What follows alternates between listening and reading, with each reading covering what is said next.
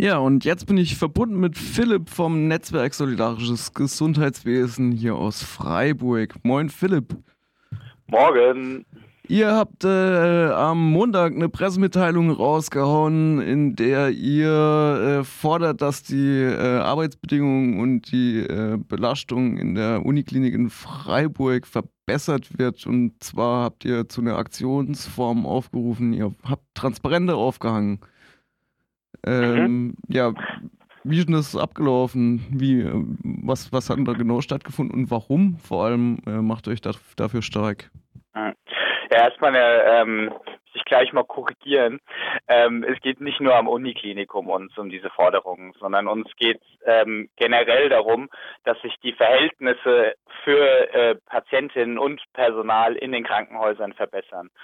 Ähm, genau, wir haben, sind nachts losgegangen und haben äh, Transparente an diversen Krankenhäusern aufgehangen in ähm, Freiburg und da Forderungen draufgeschrieben, die generell ähm, an, ja, an, an den Staat, aber auch an Arbeitgeberinnen und Arbeitgeber zu verstehen sind. Da ähm, ist eigentlich primär zu nennen, dass wir Konsequenzen aus dieser jetzigen Krise fordern.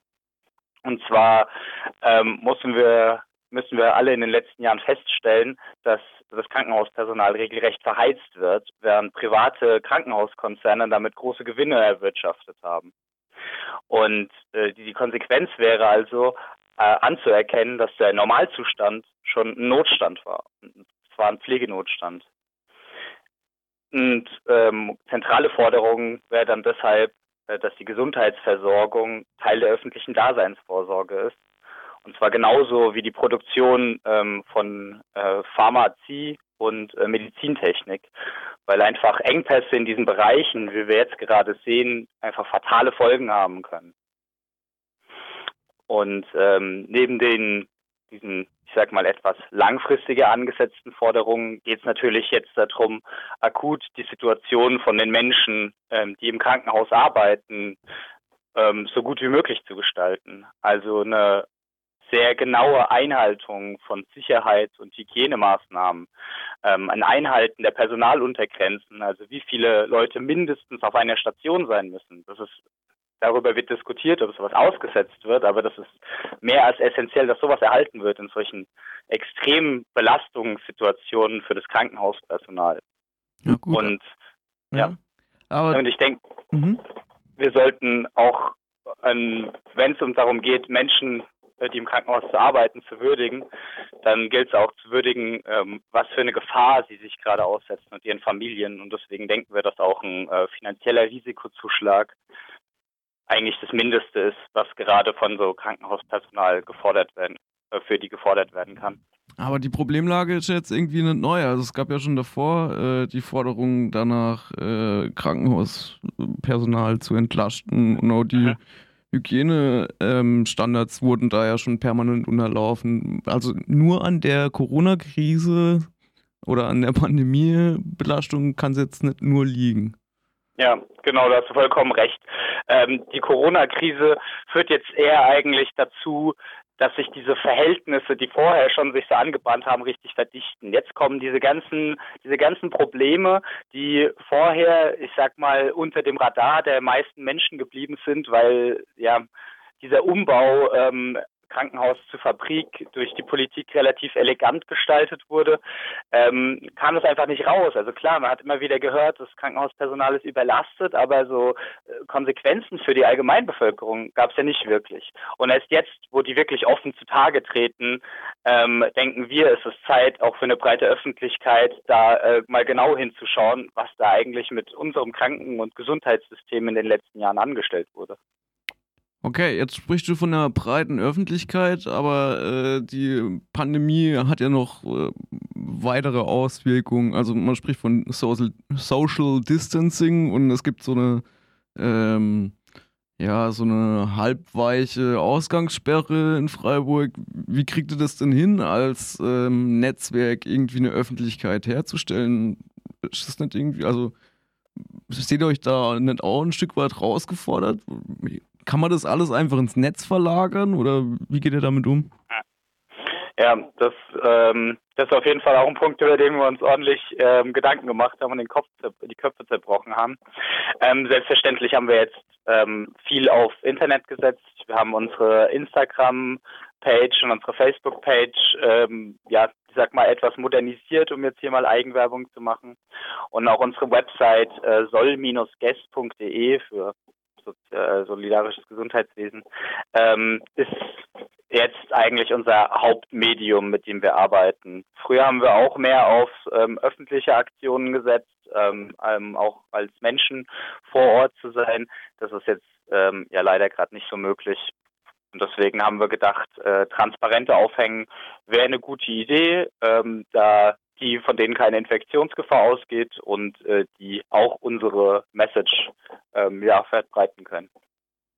Okay, jetzt steht in der Pressemitteilung zum Beispiel drin, das Netzwerk Solidarisches Gesundheitswesen ist ein Zusammenschluss aus Freiburgerinnen verschiedener Gesundheitsberufe, Gewerkschafterinnen, Studierenden und politischen Aktivistinnen.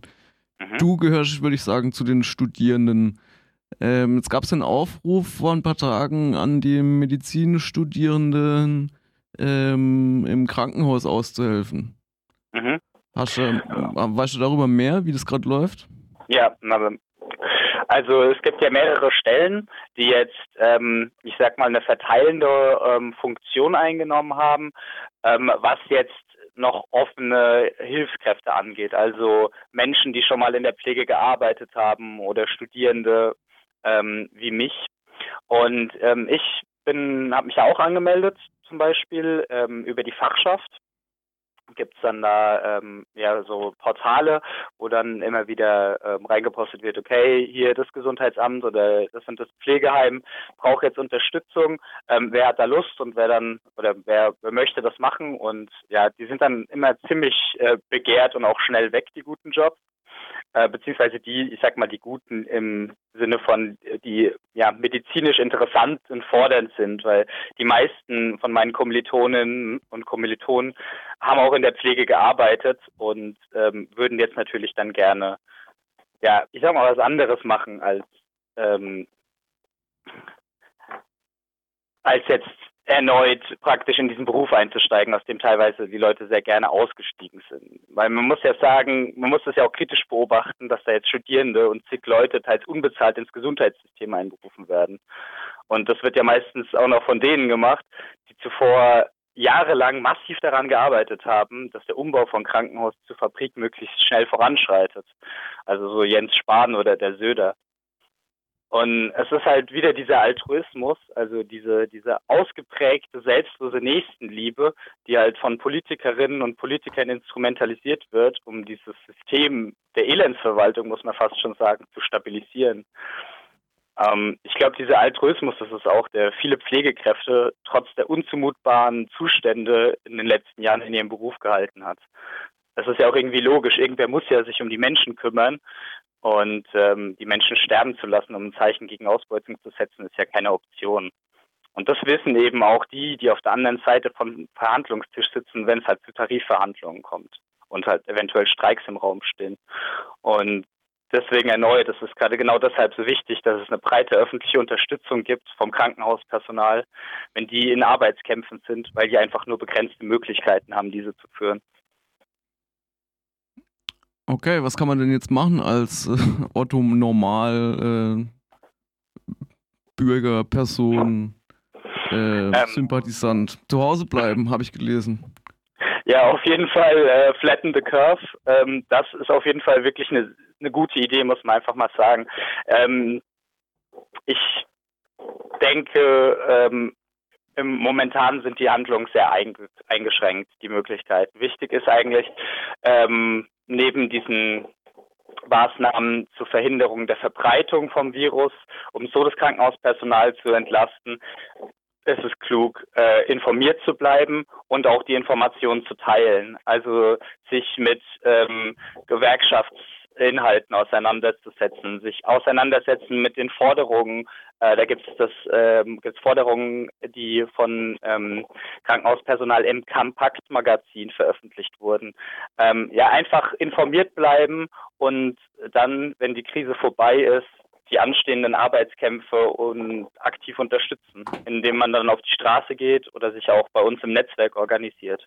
Aber wird es wirklich funktionieren? Also je nachdem, wie lang die Pandemie noch anhält. Ich habe es gestern äh, mal gelesen, dass es vielleicht noch ein Jahr oder sogar zwei dauern könnte. Hm. Das, wird es die Lösung sein? Ja, also natürlich müssen wir, wenn jetzt ähm, dieser Ausnahmezustand noch deutlich länger anhält, müssen wir natürlich noch, äh, ja, müssen uns andere Optionen noch überlegen, wie man da ähm, handlungsfähig bleibt, ähm, um nicht komplett in dieser Passivität des Internets oder in dieser anonymen Passivität unterzugehen. Ähm, aber doch, ich denke, dass es jetzt auch eine Herausforderung ist, mit der wir bestimmt umzugehen ähm, vermögen. Genau. Ich denke, ich denke, informiert bleiben, das ist jetzt ja auch nicht morgen vom Tisch. Das wird jetzt ja auch nicht so sein, dass äh, in zwei Monaten äh, der Staat es geschafft hat, da so weit einzugreifen, dass das alles total locker flockig auf den Stationen, in den Krankenhäusern abläuft. Also ich denke, das Thema bleibt jetzt eine Weile brandheiß und ähm, ja, man sollte ja auf jeden Fall auf dem Laufenden bleiben. Okay, vielen Dank, Philipp äh, vom Netzwerk Solidarisches Gesundheitswesen hier in Freiburg. Äh, ihr habt am Montag eine Aktion gestartet und Transbis an der Uniklinik aufgehangen. Vielen Dank. Gerne. Es waren auch noch ein paar andere Krankenhäuser dabei. Ah ja, wurde noch? Was habe ich denn so ausgedacht? Ich habe das so verstanden. Ähm, ja, wir haben auf jeden Fall ähm, noch an öffentlichen Plätzen wie zum Beispiel vom St. Josephs Krankenhaus oder vom ähm, Loretto Krankenhaus auch noch Banner aufgehangen. Ah, okay. Noch an ein, zwei anderen Orten in Freiburg. Pardon, pardon, das war nicht meine Kein Absicht, Problem. das zu unterschlagen. Kein Problem. Jedenfalls vielen Dank. Wir werden sehen, wie sich das noch weiterentwickelt und ähm, vielleicht kommen wir dann nochmal ins Gespräch. Ja, Dankeschön. Schönen Morgen noch. Danke, danke. Bis dann. Ciao.